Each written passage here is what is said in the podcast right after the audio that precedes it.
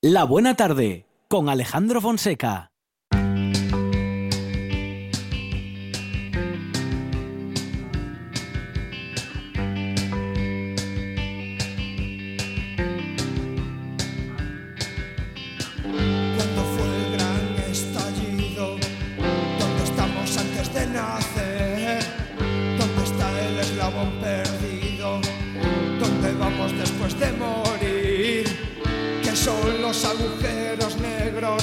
Se expande el universo, es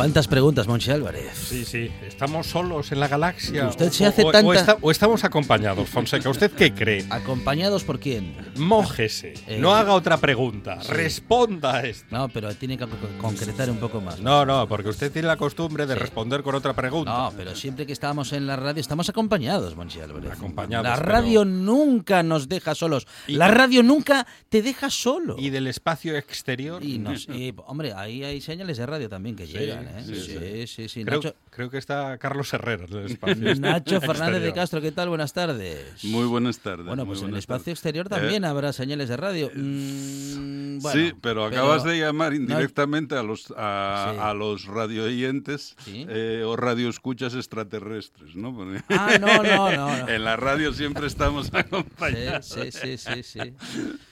Bueno, em, no, no, no, no. No, los Uno- extraterrestres somos nosotros. Una vez, está se, claro.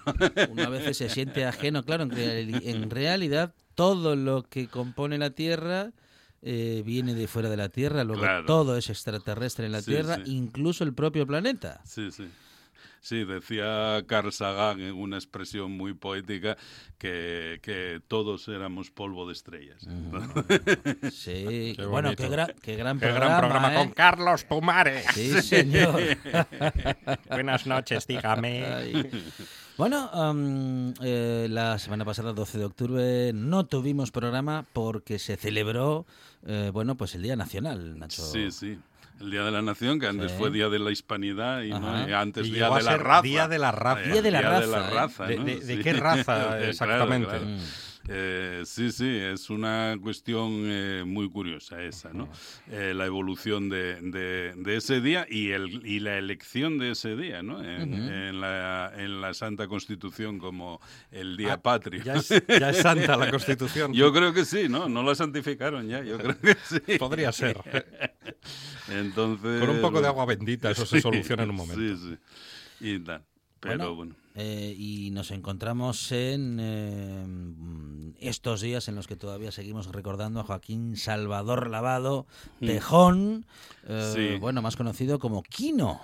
Sí, que personifica muy bien precisamente la superación de todo eso, ¿no? De la raza, la hispanidad y tal, porque efectivamente, como sus apellidos eh, casi eh, indican, eh, es mm, pro- de procedencia española, de hecho, hijo de migrantes andaluces a, a Argentina, ¿eh? sus padres son los dos de Fuengirola, de, de Málaga, y eh, eran, vamos, y, y bueno, de- él precisamente mm, comentó muchas veces cómo mm, jamás se pudo sentir latinoamericano porque, por ejemplo, de- en toda eh, su desarrollo infantil eh, en Mendoza, que además es un un argentino que no salió de Mendoza, nació y murió en Mendoza. O sea, bueno, no salió de Mendoza, quiero decir, salió muchas veces, pero para otras cosas, pero su residencia siempre estuvo en Mendoza. Eh, bueno, mm, pues que comentaba precisamente cómo mm, él se sentía totalmente extraño, porque todos le miraban como un extraño, dado que en su casa siempre se había hablado andaluz y él hablaba andaluz. Es decir, se dirigía a los, sus compañeros diciéndole, oye, tío, y cosas de estas, y por supuesto, siempre siempre tuteaba y nunca, nunca voceaba. ¿no? voceaba. Mm, mm, entonces, entonces que se- se- siempre se sintió eh, en ese sentido un bicho raro, pero mm, probablemente gran parte, gran parte eh, de su genialidad, digamos, eh, mm, absolutamente heteróclita, de, su manera de desarrollar pensamiento convergente a través de sus tiras cómicas, pues radica en eso, ¿no? En esa condición de extraño siempre, ¿no? De estar más allá de, de cualquier raza, de cualquier hispanidad, de cualquier día nacional, ¿no? Y esa distancia le habrá ayudado a, bueno, pues a haber hecho algo tan universal, no solamente Mafalda, que lógicamente, pero todo su humor Sí, es muy universal. Hay tiras en las que, bueno, con tan solo un dibujo, como si un dibujo fuese poco, ¿no? Pero bueno, con tan solo un dibujo, eh, uno puede acceder a una información que da igual el, el idioma que hable. Sí, el, el humor de Quino evidentemente es absolutamente universal y su éxito es absolutamente universal. ¿no? El caso de Mafalda es muy curioso, además, porque es un personaje que nace eh, en el año 60 y se recupera en el año 62 para una campaña publicitaria de lavadoras y tal, ¿no? Y, no, y en realidad no entra en, eh, como tira cómica en la prensa eh, hasta el año 64, ¿no? Que, bueno, Quino siempre consideró que su nacimiento estaba en septiembre del 64, cuando empieza a ser una tira cómica y no un personaje eh, publicitario, digamos, ¿no? Y es un personaje que se desarrolla solo durante una década, en realidad, ¿no? Porque nace en septiembre del 64 y deja de hacer tiras de Mafalda en el, en el año 73, ¿no? Eh, y, sin embargo, mm, probablemente mm, hoy en día sea el personaje de cómic más utilizado para transmitir todo tipo de mensajes críticos sobre la realidad. ¿no? Si uno introduce eh, cualquier eh, texto crítico así en Google, eh, lo más fácil es que le salga una imagen de, Ma- Mafalda. de Mafalda con un texto eh, de ese estilo. ¿no? Entonces, eh, hasta, el, hasta el extremo de que incluso hay te- textos de Quino absolutamente apócrifos que él mismo dice que, que son apócrifos y que y tal. Por ejemplo, es un famoso texto que pulula por la red eh, diciendo que en realidad hubiese sido eh, la vida debería ser al revés, que deberíamos eh, nacer viejos y luego ir eh, hacia la infancia y casi todo terminaría en un orgasmo. Bueno, pues es, es ese texto que se le atribuye a él continuamente en la red y tal. Eh, él ya negó por activa y por pasiva que sea de él. Es más, dice que no está nada de acuerdo porque eh, si él naciese en un geriátrico que se moriría inmediatamente eh, y tal, ¿no? El texto en realidad es de un de un stand-up comedy comediante norteamericano de los años 70, ¿no? Entonces, bueno, eh, pero ya digo, todos sus personajes son utilizados continuamente, ¿no? Y luego son personajes irrepetibles, ¿no? ¿Por qué, ¿Por qué dice Nacho Fernández de Castro que Quino es pura filosofía? Pues lo digo porque precisamente eh, primero con Mafalda y luego, como dices, con sus dibujos exentos a partir de, mediados de los 70, eh, lo que hace Quino es, eh, en primer lugar, mm, interrogarse sobre las convenciones del mundo, ¿no? sobre lo que está socialmente admitido como normal, como costumbre. Y interrogar a los adultos sobre ello, ¿no? Ponerles en problemas, ¿no?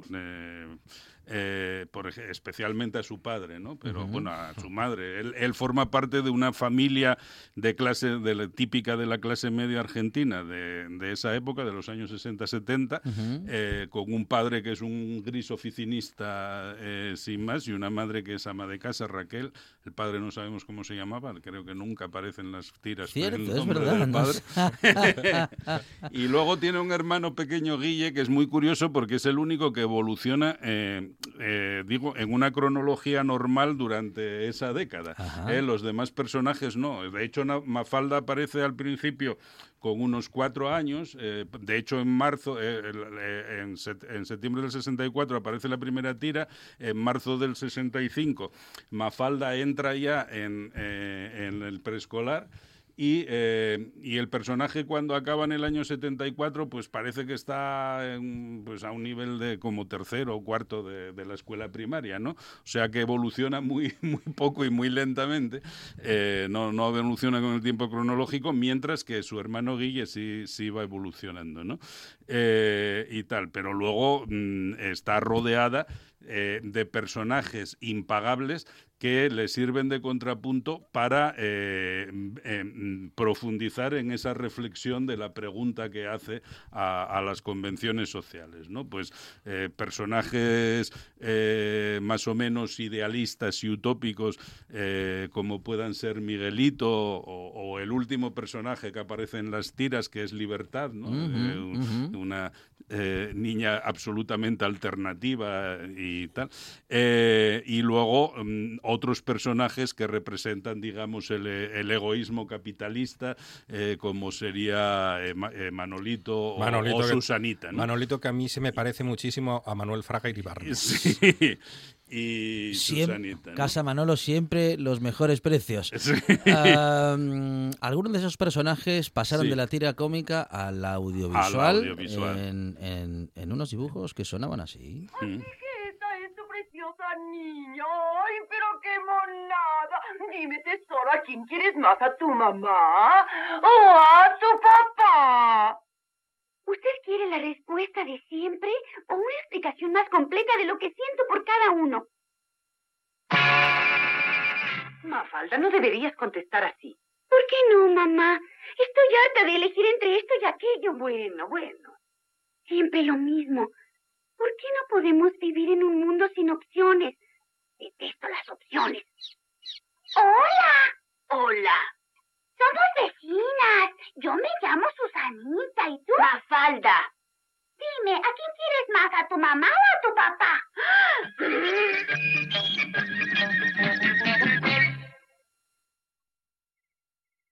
Bueno, una mafalda que mm, no dudaba en mostrar su enfado tampoco.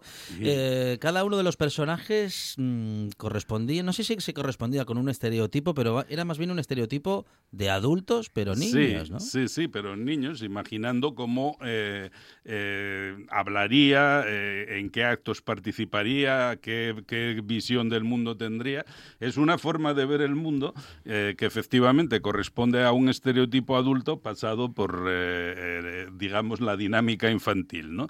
Eh, y en ese sentido, claro, las tiras eh, son muy ricas y, por eso son tan filosóficas. Mafalda podríamos casi identificarla con un Sócrates eh, que en su mayéutica va precisamente mm, pues perturbando la normalidad de sus con- conciudadanos, haciéndoles preguntas sobre lo que ellos consideran verdades establecidas. ¿no?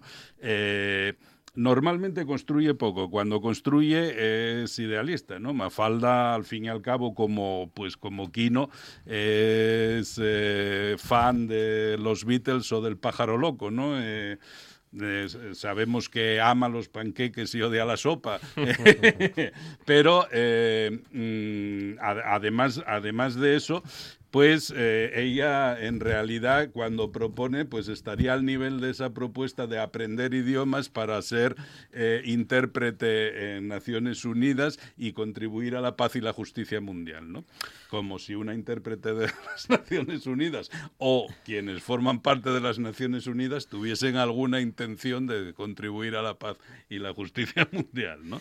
Entonces, bueno, pues eh, la, la construcción es muy leve porque iría por ahí, ¿no? Por ese idealismo utopista y tal.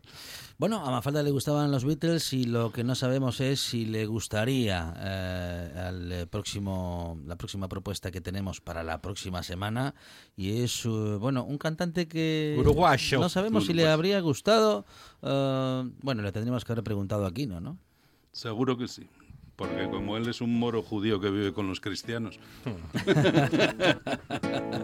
Bueno, adelanto de la próxima semana, Sí. ¿eh? Con Nacho Fernández de Castro en esta buena tarde, la filosofía del cada día y la filosofía que Kino pudo regalarnos y de la que seguiremos disfrutando. Nacho, muchas gracias. Muchas gracias a vosotros. Y aquí. Rioja movió el aspa de un molino mientras se pisaba el vino que bebió tu boca roja. Tu boca roja en la mía, la copa que gira en mi mano. Y mientras el vino caía, supe que de algún lejano rincón de otra galaxia, el amor que me darías, transformado volvería un día a darte las gracias. Cada uno da lo que recibe, luego recibe lo que da. Nada es más simple, no hay otra norma, nada se pierde, todo se transforma. Todo se transforma. El vino que pagué yo con aquel euro italiano que había estado en un vagón antes de estar en mi mano y antes de eso en Torino y antes de Torino en Prato donde hicieron mi zapato sobre el que caería el vino zapato que en unas horas buscaré bajo tu cama con las luces de la aurora junto a tus sandalias planas que compraste aquella vez Estás escuchando RPA, la radio autonómica.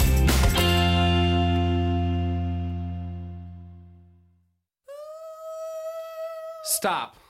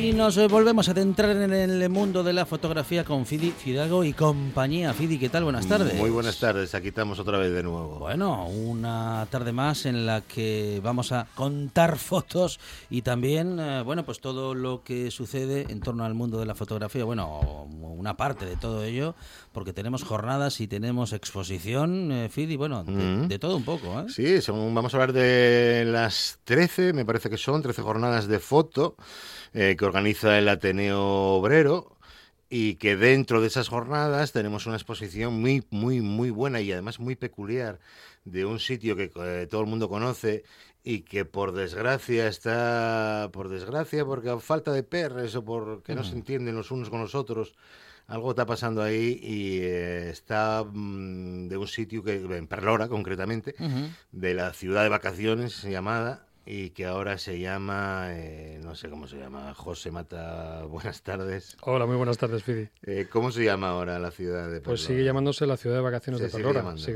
sí, así es. Por lo menos es lo que pone el rótulo de la entrada. Pero sigue habiendo un guarda allí. Sí, está vigilada las 24 horas. Ajá. ¿Y para que la vigilen?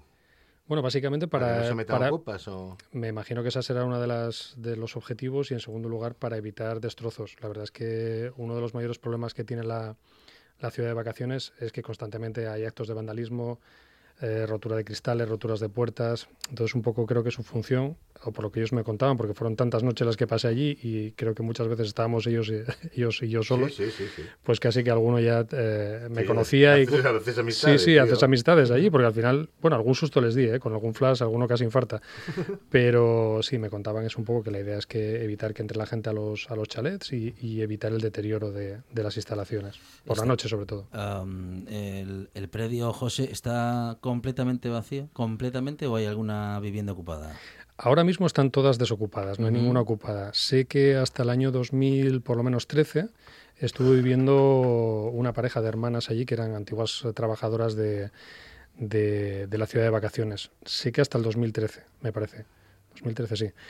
Pero después le he perdido la pista y ahora mismo no hay nadie viviendo. No, yo estuve, eh, la última vez que yo estuve sería hace tres años, tres, yo creo, Mm. Y ya no había nadie. o sea, es alucinante ir por la noche, porque nosotros fuimos por la noche también. Y, y da un poco de miedín, porque es que ¿Cuál? chalés destrozados. Vaya, vaya. Am, eh, bueno, José, ¿qué, qué trabajo habéis hecho en ese, en ese lugar? ¿Qué, mm, qué idea teníais y, y- y- y qué habéis logrado? Bueno, es una buena pregunta, o son tres buenas preguntas. Bueno, al principio el proyecto surgió así un poco, bueno, no sabía muy bien qué es lo que iba, lo que iba a hacer. La- Al Ujú. principio, al inicio del proyecto, porque al final casi se trata de una trilogía, era un poco replicar las, las postales, las postales que las cartas de postales que se enviaban en los años 60 y 70, que era el antiguo Instagram, porque no había otra manera de, de poner los dientes largos a, a los vecinos, ¿no?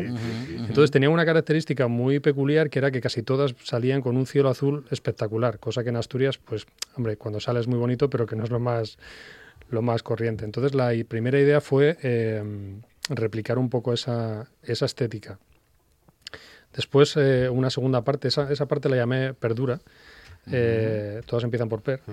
Luego hay otra parte que se llama Perturba, que es el interior de los domicilios, el interior de las casas, lo poco que queda ya. Y, y esa la característica es que, bueno, intentaba jugar, a- iba muchos días que a lo mejor me pasaba pues la mañana entera o la tarde entera jugando un poco con, con la posición de la luz del sol para ver cómo, bueno, consiguiendo, para conseguir eh, dimensión en las fotografías. Ya sabes que si no, pues quedan muy planas. Entonces, a veces la luz jugaba con el interior de los domicilios, de las casas, y daba unos, unas imágenes muy, muy visualmente muy, muy llamativas. Entonces, bueno, eso fue una segunda parte. Esas están hechas casi todas con el móvil para evitar reflejos en los cristales. Y luego me pareció que, que, bueno, pues hay un tipo de fotografía en Estados Unidos muy, mm, bueno, que tiene una corriente bastante intensa, que suele pues fotografiar suburbios Ajá. por la noche y la idea fue mm, seguir esa línea con una con una- un punto diferente que era utilizar iluminación artificial porque como sabéis pues Perlora está abandonada Sí, es no, una no ciudad fantasma entonces el reto era iluminar una ciudad fantasma de 200 casas ese era un poco el reto Ajá. y logrando que en las imágenes podamos ver algo así como una casa habitada desde fuera. Esa es la idea, o sea, Ujú, volver a darle vida otra vez a las, a las casas. Esa es un poco la intención. Replicar, pues que vuelva a haber veraneantes en Perlora y sobre todo mm, que el espectador pueda valorar esa, ese potencial que tiene Perlora, ¿no? la belleza y la singularidad de sus edificaciones, que son edificaciones de los años 60 que estamos acostumbrados a verlo tanto que pasa mucho en arquitectura, ¿no? Tú, tú vives en una ciudad y no valoras lo que tienes, eh, viene la gente de fuera y es la que, Sí. "Joder, esto vaya pasada, Sí, ¿no? sí, sí. Ujú. Y aquí al final pues se acaba tirando, se acaba... y es una pena que, que esa situación, no, que esos edificios no se valoren, porque es un conjunto arquitectónico de 200 chalés único, no voy a decir en Es el mundo. Ajá. Sí que hay otras dos... eh, sigo hablando. Sí, Yo sí, sigo sí, hablando, sí, yo no, tú cuento- no tú Venga, porque yo- yo. Tú córtame cuando veas, Vivi, ¿eh? porque yo me pongo a hablar y quedo solo. Eh, y entonces hay otras dos construcciones más de ciudades de vacaciones que se hicieron también en los 60. Una está en Marbella y otra creo que está en Tarragona. Y todas están en la misma situación que Ah, sí. Perlora. Las construcciones allí eran diferentes aquí. La arquitectura. eh, aquí se, mm, se contrataron o se, bueno, se cedieron a unos arquitectos asturianos, a un número de arquitectos asturianos, creo que hasta 11, que son bastante conocidos o fueron bastante prolíficos en los 60 y que sigue una línea muy tipo a la de Bridal que hizo la casa de la cascada. Ujú. Es un poco ese tipo de arquitectura, ¿no? Y entonces, bueno, pues todos esos elementos es un poco la reivindicación de, de intentar mantener, si no todo Perlora, por lo menos aquellos edificios, porque es muy costoso, ¿no? Pero Hay que decir que la exposición se llama Pernocta, ujú, eh, que empezó el día 15, Así el es. jueves me parece que Ujú. fue, y se puede ver en el Barjola hasta el 15 de noviembre, ¿no? Así es, Son 19 fotos, Ujú. todas de noche todas de noche y iluminadas. y todas iluminadas. Eh, hay una que estábamos hablando antes tú y yo, eh, que es eh, la del chalet. No es, un- no es un chalet, es, es como un restaurante o esto, ¿qué, qué es lo que había aquí? Sí, ese es el comedor número uno, que después se renombró como Comedor Asturias. Ajá. Y es posiblemente una de las imágenes que más llama la atención por, por las dimensiones. Es un comedor o es, o es un edificio con, con una estructura semicircular muy Ujú. llamativa, es decir, ya de día llama la atención. Así que verlo iluminado, pues bueno, sí que... Yo es que más- cuando estuve allí yo Sí. esto no lo vi, o sea, no, no coincidió en que... Y me llama mucho la atención porque eh, es un edificio muy grande y aparece iluminado entero. Y me dijiste que solo estaba hecho con un foco. Dos, dos focos. Dos focos. Dos focos. Colocados casi en la misma... Eh, la verdad es que para esa foto tuve mucha suerte. Esa está justo eh, al lado del último edificio que hablábamos, del último chalet habitado, que es el Oviedo 2. Eh, ese, ese edificio va desde Oviedo 2 hasta la Plaza de Asturias, para que se haga un poco la idea de la ubicación dentro de Perlora. Y el principal problema que tenía ahí es que hay una valla justo donde estoy colocado detrás y no puedo ir más atrás, no puedo colocar la cámara más atrás. Tampoco quería utilizar un, un objetivo con mucho angular para Sí. no deformar. Ahí creo que utilicé un 24 a 2,8. Sí. Y bueno, pues Perlora tiene un, un, un hándicap muy grande, que más que iluminar el interior es eh, eliminar el naranja de las, faroles. faroles. Sí, Mm. sí, porque es un naranja muy intenso. Y Sí, es horroroso, totalmente horroroso. Y es que es imposible eliminarlo. Entonces tú que has estado allí lo has sufrido Sí, sí, también, no, ¿no? no, yo lo he sufrido y además es que es acojonante lo, lo, lo, lo que te mata. te- No, no, es te que no sacas un color. Sí. Y tuve la suerte de que ese día, me pasó en otra ocasión con otra foto que se me resistía, en esa zona en concreto la farola no funcionaba. Con lo cual, amigo. Y tenía la luz de la luna. Pero ¿y no hay manera de que les apaguen? Hombre, podría haberles pedido a lo mejor el favor, pero es un poner un compromiso un poco a la gente que trabaja allí. Y en todo momento... Pero que más da que tenga encendido si no, si no hay nadie. o sea, eso es ¿qué- cierto, pero bueno, tiene? no lo sé, mi idea Así siempre- gasto menos luz. Sí, sí, eso también es verdad. Eso también es verdad. Esa estaba estropeada y, y bueno, pues Y la sale- luna, sí, y la luna pues incide. Y luego hay dos focos en la parte de atrás, que es lo que me preguntabas, que es lo que iluminan eh, el 80%. Luego aprovecho una luz de una farola para la esquina.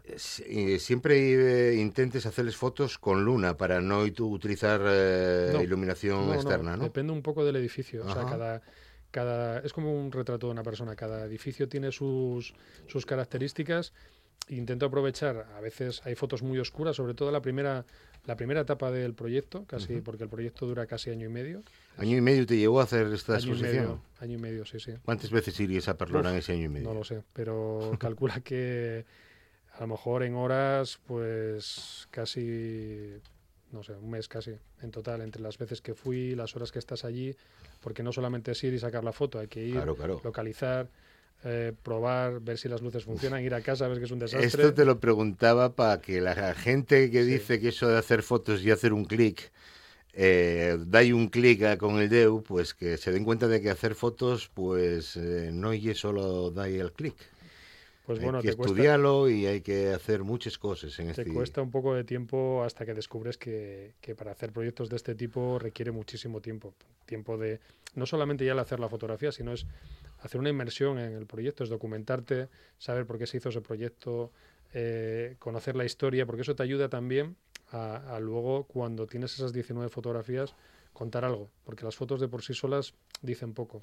Es más, siempre intento que los proyectos vayan unidos no solamente a las fotografías, las fotografías son el pilar del proyecto, pero también suelo grabar un vídeo o grabo vídeos para hacerlo más inmersivo, sonido, y lo acompaño de textos. Entonces, no es una foto sola, sino que es un, cuento una historia.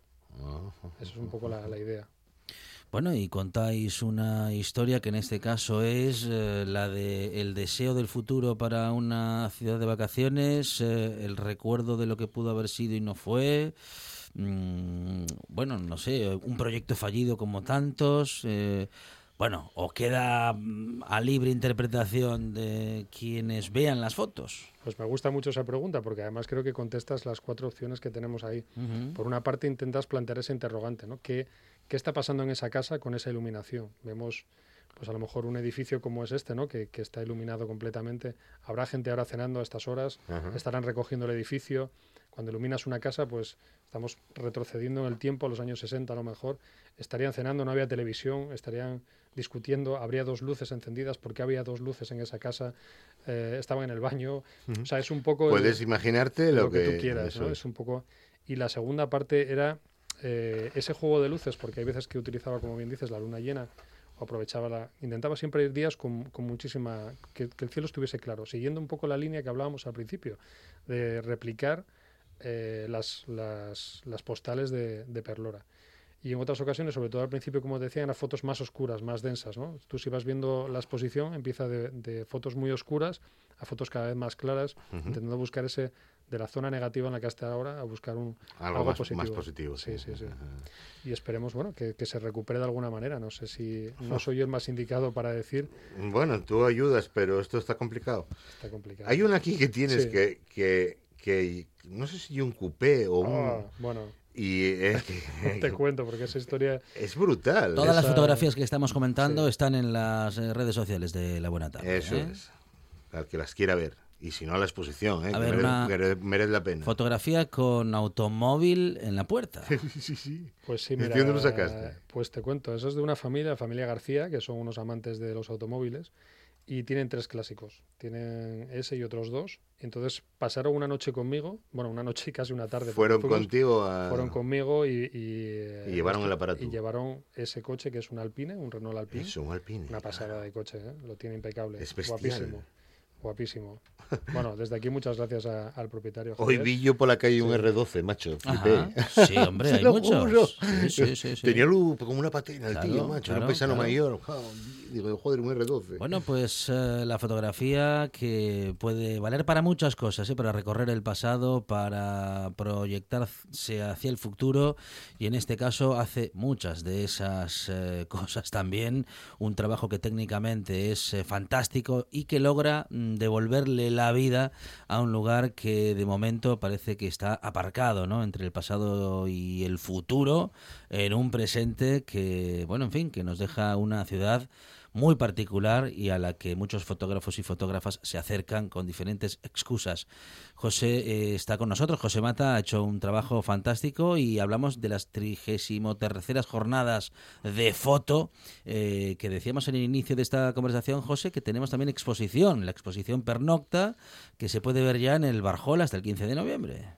Así es, bueno, básica. Este proyecto surge gracias a- al Ateneo de la Calzada, porque en sus inicios, hace esto fue creo que en mayo aproximadamente, solo había producidas cuatro fotografías que le enseñé a Pedro Timón. Sí, Eh, estuvo el otro día aquí con nosotros. Estuvo aquí, sí, sí, lo sé. Y fue él, él y después el resto del equipo del Ateneo el que vio pues el potencial que tenía el proyecto y lo cual suponía para mí pues un, un compromiso y, un- y la necesidad de acabar el proyecto sí o sí. Entonces son ellos los que deciden que van a producirlo y a partir de ahí pues ya es cuando me vuelco al 100% por él. Hay otro proyecto que te estuve viendo además en tu Instagram, en sí. el- en el Instagram particular tuyo, que además me comentaste que llevas cinco años con él, ¿vale? Que lle, eh, hacer, estás haciendo fotos a peregrinos. Eh, retratos, mm, no retratos de estudio, sino retratos en el mismo camino, ¿no?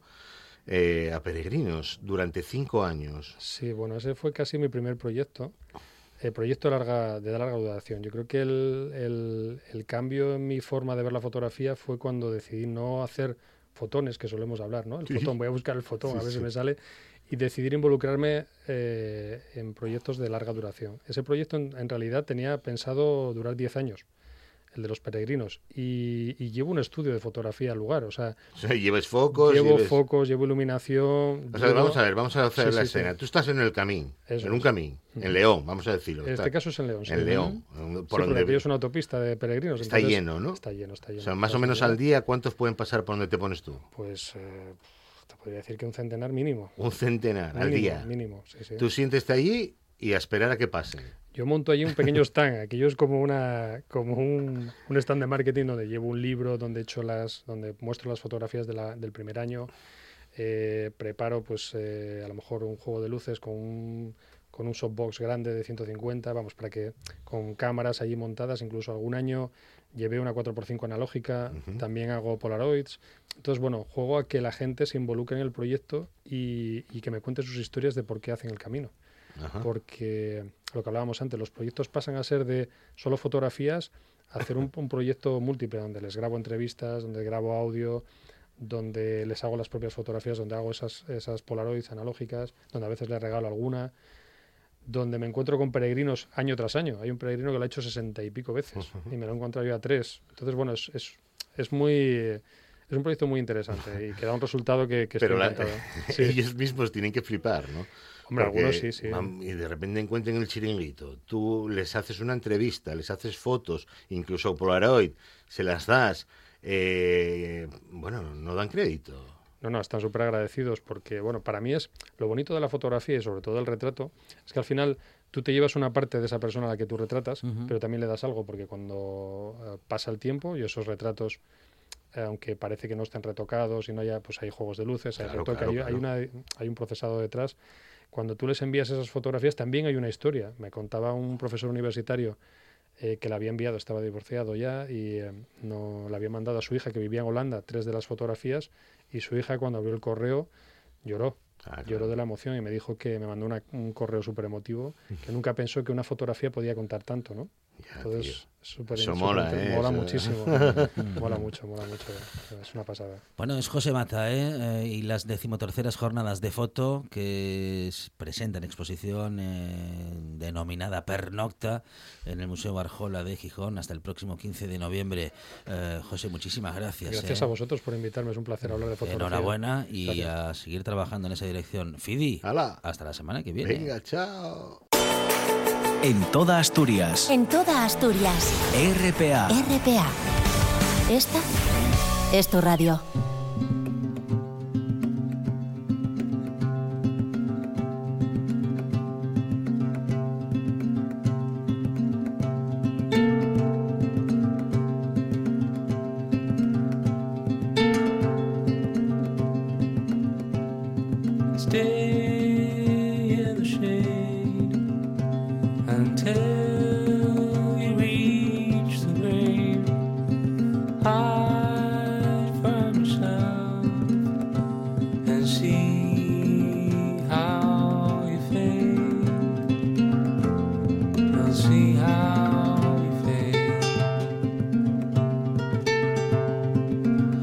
Juan Luis González, ¿qué tal? Buenas tardes. Buenas tardes. Bueno, Juan Luis es eh, coordinador de la base de Asturias de la Fundación Ambulancia del Deseo. Juan Luis, eh, Así es, bueno, así. Una, una organización que se ha distribuido ya por todo el país y que ahora ya tiene sede oficial en Asturias.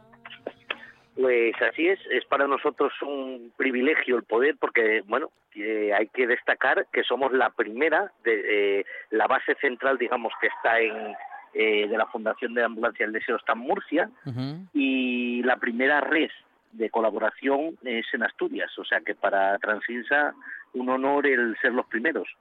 Justamente Transinsa, que es eh, bueno pues empresa de ambulancias eh, en Asturias es. y que en este caso se suma a esta iniciativa, Juan Luis, que cuéntanos cómo, cómo funciona esta, esta iniciativa que hemos explicado ya eh, en esta buena tarde, justamente cuando empezaba, pero que hoy queríamos comentar porque teniendo sede ya oficial en Asturias es eh, bueno pues es realmente importante poder contarlo.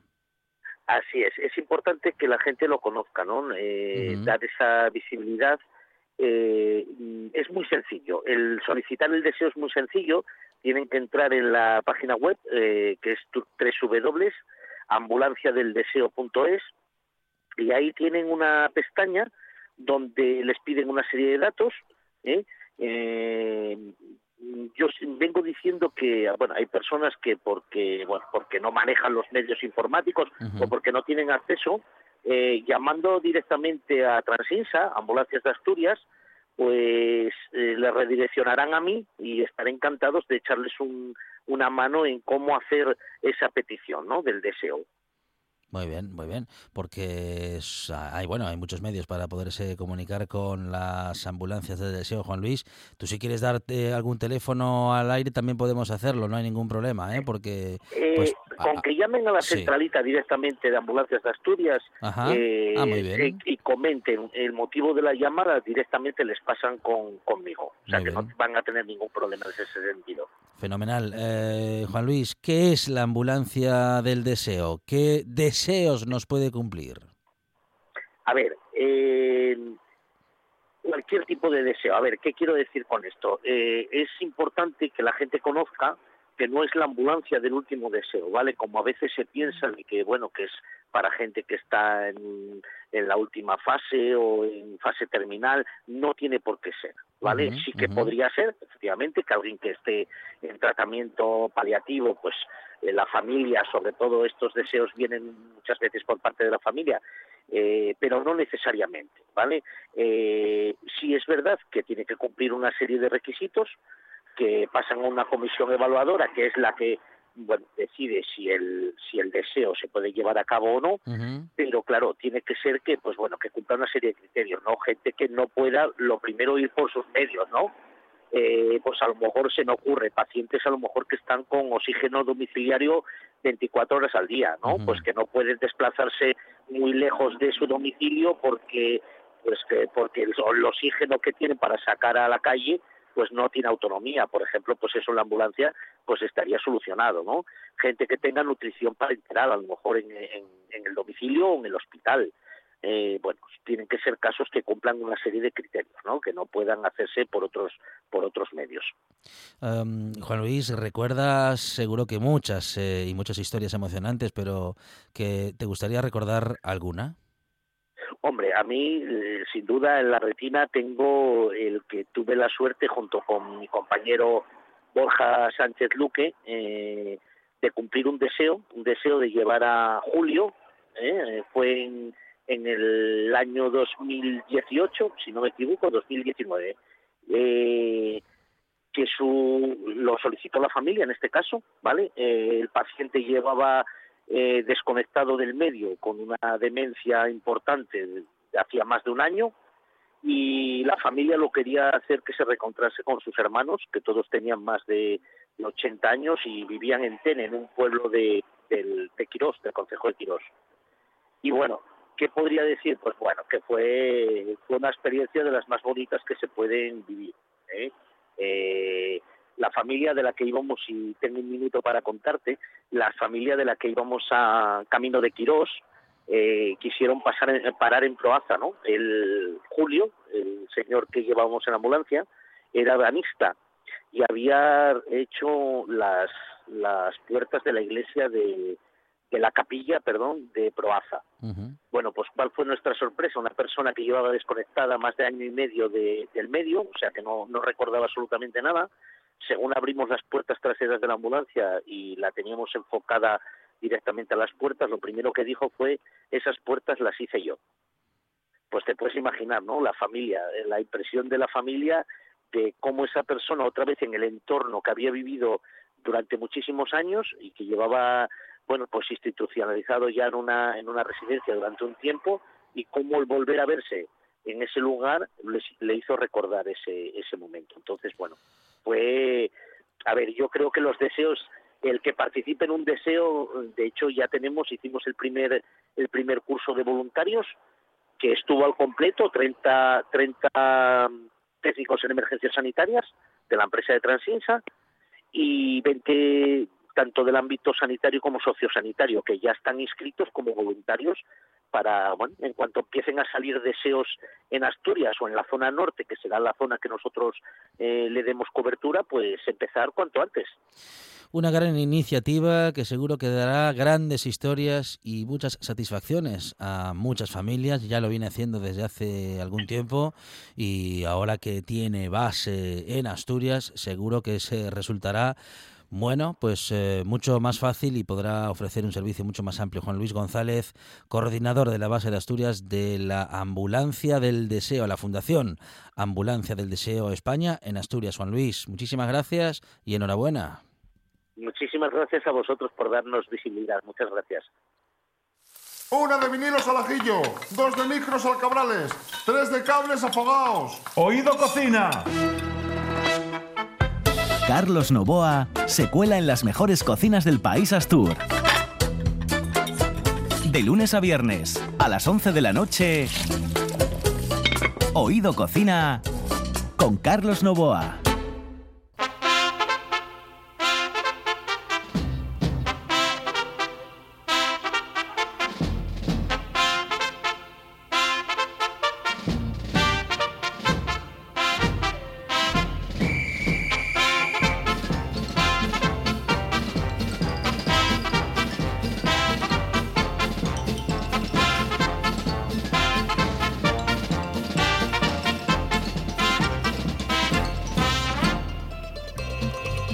Parece que hay un programa de cocina por la noche a las 11 de la noche, Monchi Álvarez. mm, lo que pasa es que, es que yo pongo por la noche RPA y Sí. escucho un programa de cocina, Un pero se programa habla de de cocina, cocina. se habla de, de- de- de- de- de un montón de cosas de la vida. Es un programa divertido. Se habla de todo. Parece mentira Divertidísimo. que solamente sean 30 minutos de programa porque pasan tantas cosas. Carlos Novoa, ¿qué tal? Buenas tardes. Hola, muy buenas tardes, saludos cordiales. Bueno, es la sintonía de... Esa es la sintonía de Oído Cocina. Si es que mm, eh, Mister Radio. tiene que tomar eh, carrerilla, ¿eh? Para decirlo. Y lo dice, claro, Sí, pues lo siempre. dice como lo dice Carlos esto es como la foto que hacemos en el Photoshop este de aquí, eh, de Sí. la RPA, Sí. eh, La que RPA. yo voy a hacer. En el foto, porque salgo foto- siempre igual. Fotocall, fotocall. Eh, foto, eh, Fotocall. fotocall, Photoshop sí. es lo que hago yo después porque hay gente muy fea y entonces yo Sí, y a mismo. veces, a ¿eh? veces le pone una bolsa de alimerca a la cabeza a alguno, ¿no? Sí, sí, sí. Y dice, yo a veces llamo a Fidi Fidalgo y le digo, oye Fidi, retócame un poco esto. Y dice él, yo no retoco. Yo no retoco porque además soy lo- un fotógrafo. Lo dice así. Y lo dice así. Con esa chulería rockera que Dice- tiene Fidi Fidalgo. de- Fidi Fidalgo Pasa, tiene, chavales, tronco. tiene, tiene un don, tiene un don impresionante. Y es que cuando, por ejemplo, juega el Madrid antes que el Barcelona, ¿eh? juega el Madrid y, me, y manda cosas a través del Facebook. Y dice, cuando palma el Madrid, ¿no? Tal, tal, tal. Y tiene eh, ese don maravilloso y encantador viva de el que Cádiz. En la siguiente palma el Barcelona. es que Pero- cuando, cuando habla, sube el pan en Polonia. Pero no es lo mismo perder con el Getafe que con un Ya, ya, recién ya, ya. ascendido. Ya, ya, ya. En ya. casa. Bueno, y después. ¿Dónde le estaba dije, fic- le dónde dije- estaba ficticio? Le, le dije, le dije, le puse, hay mucho jeta. Y me contestó el padre, José Antonio, como bosqueado. Es que José Antonio es antimadridista. Sí, sí, Claro. claro. O sea, en esa familia son todos antimadridistas. Gente con criterio. Bueno, pero en esta. A ver, que en esta buena tarde y en RPA no hay anti nada. ¿Cómo ¿eh? que no? ¿Cómo, No, no, cómo? no, Hay gente a favor. hay. Hay gente a favor o, O sea, gente llevas que años, llevas años con Monchi. Sí, no, no, no. bueno, sabes. estamos No, yo- intentando, lo estamos intentando No, no, no, no. Yo me, yo me mojo. Yo con- cambiar un poco. no puedo con el Madrid. Lo, lo sé que te no mojas. puedo con el Real Atraco de Madrid. Hay gente a favor de algunas cosas y otras eh, gentes que son indiferentes a otras cuestiones. Pero bueno, en esta buena tarde estam- somos cercanos y muy, muy, muy favorables al oído cocina y a la buena radio que hace Carlos Novoa. Sin Y duda. que esta noche nos va a acercar. ¿Qué, qué historias? Pues mira, hoy voy a tener a la voz de la cadena Ser, la voz que te levanta por la mañana, la voz que cuando te afeitas Sí. eh, está ahí al otro lado del aparato de radio, en este caso normalmente a través del teléfono, que es Mm. donde lo escucho yo por las mañanas. Ya lo del aparato de radio se quedó muy un poco atrás, pero es cierto, es verdad. Yo ¿eh? lo tengo, tengo yo- el transistor de rueda todavía. No, no, no, no, yo tengo varios transistores. Y además, Repartidos te- por las habitaciones. Exactamente, pero yo en- por la mañana, pues con el teléfono móvil, Ah. eh, tengo de antena, ya sabes, un auricular que le corté, mm, lo digo porque solamente le dejé un centímetro de cable, Ah. Sí. con lo cual mm, es muy manejable. Y hoy vamos a tener a esa persona que te despierta por la mañana, que cuando estás eh, duchándote, cuando estás eh, lavándote los dientes, cuando estás afeitándote, te dice eh, cuál es la temperatura que vas a tener para salir y todas estas cosas. Él se llama Ángel Fabián Ah, bueno. la cadena Ser y sobre todo un buen amigo desde los años 70, Ujú. porque no sé si lo sabéis, pero Ángel tuvo un pub. ¿Tú ¿Ah, un sí? pub? ¿Tuvo un pub? Tuvo un pub, tuvo un ¿Y pub qué en el Oviedo antiguo, eh, cervezas, De etcétera, y so- exactamente, yo ahí fue cuando entré en el mundo del alcohol, eh, en esa época más o menos. Pero es verdad, y lo tuvo, con lo cual él sabe también, oye, lo que está sufriendo también el... el eh, La hostelería, el mundo de la Exactamente, hostelería. el ocio nocturno. Pero bueno, nos dará su punto de vista seguramente sobre todo ello y nos hablará de muchísimas más cosas. No cocina, pero sí nos puede aconsejar lugares. Y sé que hay... Mira, creo que nos va a aconsejar un sitio que se llama Casa Hermógenes. Ah. Eh, no te voy a decir dónde porque quiero que lo diga Mm, él por, la, bueno, por la noche en Oído Cocina. Bueno, ¿sí? bueno, muy bien. Pues hoy a partir de las 11 de la noche en RPA... Oído Cocina.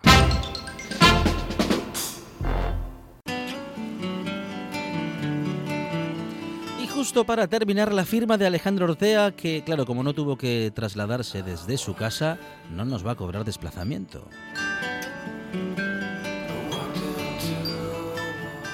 Buenas tardes, buena gente. La caldera de casa suele funcionar perfectamente hasta que intuye que las temperaturas bajan y entonces decide estropearse, como para recordar que está ahí y también necesita sus atenciones.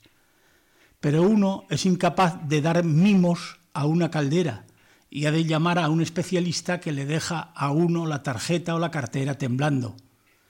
Lo que se estropea suele ser una piececita de nada que cuesta una nimiedad, pero está el estipendio del operario y el desplazamiento y bla bla bla, Y menos mal que en la factura no hay ninguna mención a lo de trabajar con mascarilla. Los imprevistos domésticos son una gaita, más para los que no somos de posibles, y cualquier incidente o avería de los numerosos dispositivos de los que nos hemos ido rodeando decide que no quiere seguir realizando la función para la que fue introducido en el hogar. Las personas pudientes, con servicio a su disposición, suelen dar el aviso de que el grifo gotea y que lo vengan a revisar. Pero la gente corriente tenemos que conseguir, tras arduas investigaciones, dar con un fontanero y su número telefónico, conseguir una cita y disponernos a pagar lo que no tenemos por sus servicios. Así funcionan las cosas. Una de las fantasías recurrentes de quien les habla es la de poder un día decir estoy estropeado y que me vengan a arreglar. Pero ya se sabe que en el caso de las personas lo de estar estropeado significa estar enfermo y eso tampoco lo quiere nadie. De ahí que se trate de una fantasía. No hagan mucho caso. Es que estamos en el inicio de la semana y los días de fiesta y las sesiones de sofá dan para pensamientos estrafalarios. Pero hasta a este tipo de cosas tenemos un poco de derecho de vez en cuando, sobre todo cuando la maldita caldera, para más INRI, decide declararse averiada en día feriado.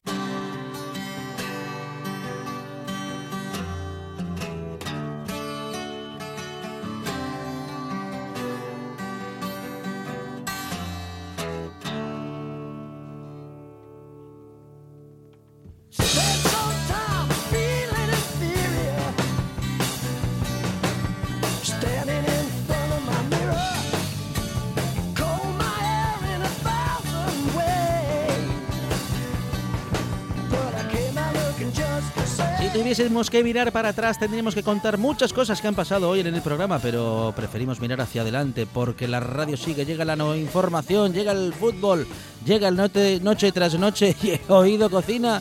Y nosotros regresamos mañana aquí a RPA a partir de las 4 de la tarde con más buena tarde y más radio.